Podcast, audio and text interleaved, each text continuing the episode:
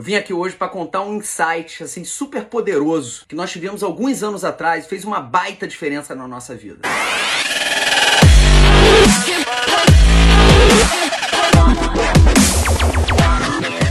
2016, nós fomos eleitos uma das empresas mais inovadoras do mundo por uma revista americana com foco em inovação e empreendedorismo chamada Fast Company. O repórter me ligou para dar notícia, eu primeiro fiquei felicíssimo e depois eu perguntei para ela: Poxa, mas gente está ganhando aquele prêmio? E a resposta que ela me deu levou a uma inspiração profunda, profunda mesmo, e que mudou totalmente o nosso mindset ao longo da história. Possivelmente você que está aí me escutando e todos seus amigos ou familiares nesse momento pensam como vocês poderiam inventar o próximo Facebook, né? As novas gerações elas saem das faculdades com esse mindset. Eu preciso inventar um tech company, uma startup, um unicórnio, um whatever. Isso não vai levar a gente muito longe. Sabe por que isso não vai levar a gente muito longe, pessoal? Porque dificilmente alguém que está me escutando aqui, olha que são centenas de milhares de pessoas, dificilmente alguém que está aqui me escutando vai inventar o próximo Facebook.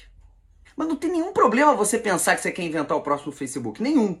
O problema é o seguinte, que ao tentar inventar esse foguete atômico novo, a gente esquece que existem pequenas revoluções a serem feitas nas pequenas coisas do dia a dia. E quando eu perguntei para a repórter o que a gente tinha feito para receber aquela premiação, esses foram os exemplos. Nós fizemos coisas muito grandes, coisas médias e coisas pequenas, mas os exemplos das pequenas coisas do dia a dia, movidos pelo propósito de cuidar, emocionar e surpreender as pessoas todos os dias e pela missão de usar moda e tecnologia para melhorar a autoestima das pessoas, as pequenas coisas para cada um dos stakeholders, coisas que fizemos para os colaboradores, coisas que fizemos para os consumidores, coisas que fizemos para os fornecedores e coisas que fizemos para as comunidades que estão ao redor da marca. Foram essas pequenas coisas, pequenas enormes revoluções que alçaram a nossa companhia, a repercussão pública positiva e a prosperidade que veio por conseguinte. O sonho bom normalmente é maior e melhor do que o sonho grande, porque quando o sonho é bom,